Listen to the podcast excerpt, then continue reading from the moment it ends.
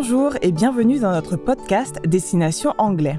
Aujourd'hui, nous partons pour les plages paradisiaques de l'île Koh Samui en Thaïlande.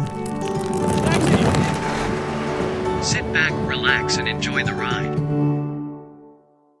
Je m'appelle Claudine et dans ce podcast, je vous invite à un voyage virtuel aux quatre coins du globe.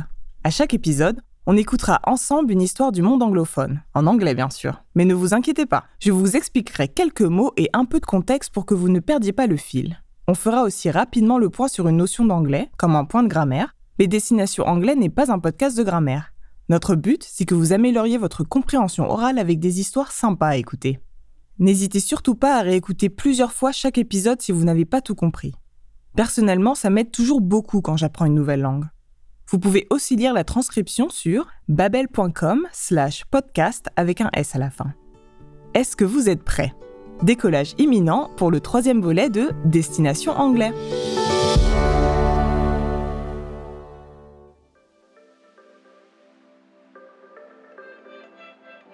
Aujourd'hui, Chad va nous parler d'une aventure riche en émotions dont il n'est pas le seul protagoniste.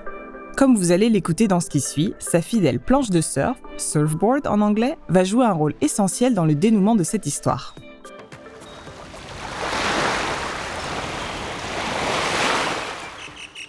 Koh Samui, Thailand. Tropical island paradise. When I went there on vacation in 1997, it was perfect. I wanted to stay. Beautiful beaches, warm, sunny weather, amazing food, and friendly locals.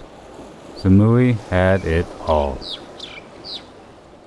I continued to dream of Koh Samui and its beauty after I returned to the US a month later. In 1999, my dream came true.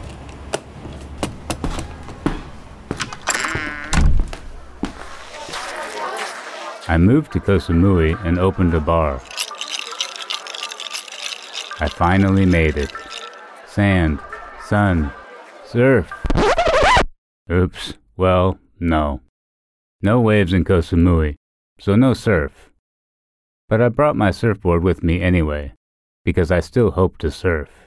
Chad s'est donc installé sur l'île de Koh Samui en 1999 après en être tombé amoureux deux années plus tôt. L'anglais n'est certes pas une langue officielle en Thaïlande, mais la communauté anglophone y est si importante que Chad n'a eu aucun mal à s'intégrer et même à ouvrir son propre bar. Mais ça me surprend quand même un peu que Chad, qui adore le surf, ait choisi une île où il n'y a presque jamais de vagues. Alors que si on y pense, il y a plein d'autres spots ailleurs dans le monde, comme sur la côte ouest française par exemple. Pas étonnant que sa planche soit restée dans un placard pendant un bon moment. So, my surfboard sat in my apartment, unused, for about two years. Until one dramatic day, a storm hit Koh Samui. A big storm. And with it, waves. Big waves. Finally, some waves on Koh Samui. Radical. So I called my friend Stan. He was a surfer from California who lived on the island. And I said, Dude, this is our only chance to surf on Koh. Ever. Let's go. Je ne sais pas vous, mais moi, je préfère rester à la maison quand une tempête approche. En même temps, c'est vrai que ça faisait des années que Chad et Stan attendaient le moment où ils pourraient enfin remonter sur leur planche de surf. Au fait, vous avez entendu les deux mots un peu familiers qu'emploient nos deux surfeurs? Radical et Dude. Tous deux proviennent à l'origine de la culture surf californienne des années 70. Aujourd'hui, on utilise radical, un adjectif qui à l'origine signifie radical, pour dire que quelque chose est trop cool. Le nom commun dude, quant à lui, veut dire mec ou mon pote. So we took our surfboards and went to the beach.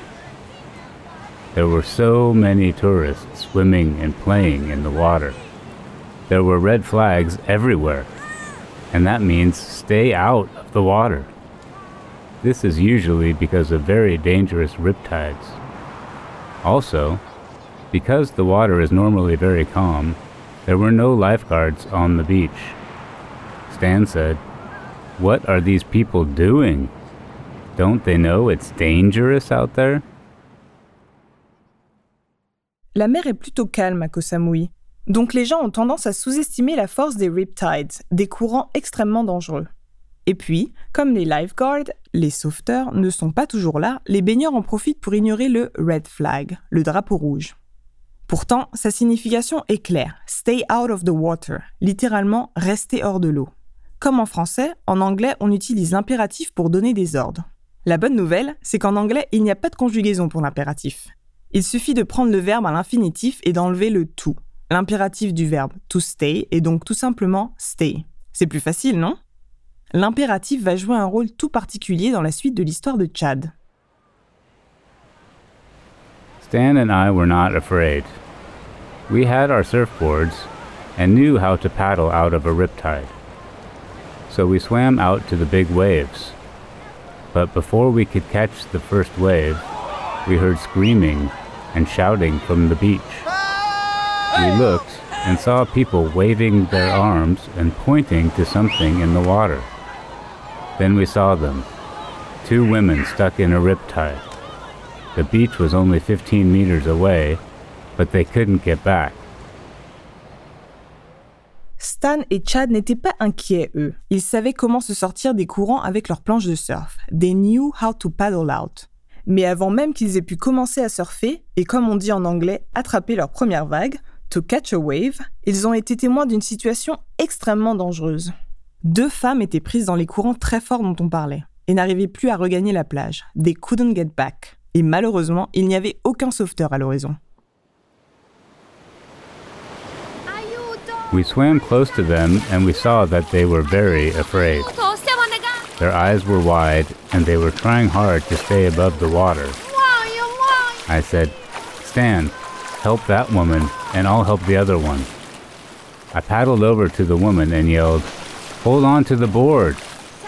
But she tried to climb up onto it. I fell off the board. Now we were both in the water, trying to hold on to my surfboard. I told her again, just hold the board. Don't climb onto it. I kicked really hard to get us out of the riptide. I said, Don't panic. Everything is going to be okay.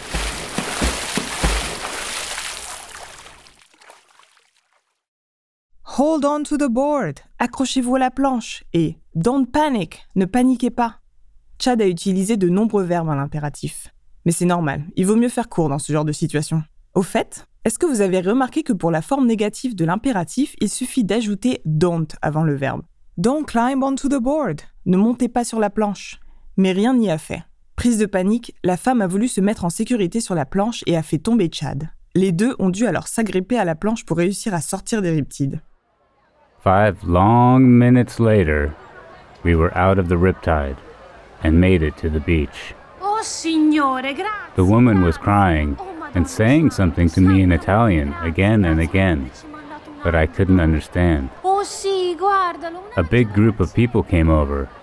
Her friend, who was with Stan, ran over and the women hugged each other. Après cinq minutes qui leur ont paru une éternité, Stan, Chad et les deux touristes italiennes ont pu regagner la plage où plein de gens les ont rejoints. L'une des deux femmes a essayé de dire quelque chose à Chad en italien, mais évidemment, il n'a rien compris. Stan and I were both exhausted, but we were happy the women were okay. We sat down on the beach to rest. The funny thing is, we never saw the two Italian women again after that. They disappeared into the chaos. When I think back on the experience, I always wonder what the woman said to me in Italian. Maybe that's the next language I'll learn. Exténués, exhausted, Stan et Chad se sont écroulés sur le sable et ont perdu de vue les deux Italiennes qu'ils n'ont plus jamais croisées. Quand il y repense, Chad se demande toujours ce que l'une des deux a bien pu vouloir lui dire. En tout cas, sa planche de surf aura finalement été très utile. Notre épisode d'aujourd'hui touche à sa fin. J'espère qu'il vous a plu et que vous avez appris de nouveaux mots comme lifeguard, wave ou exhausted, et à utiliser l'impératif en anglais.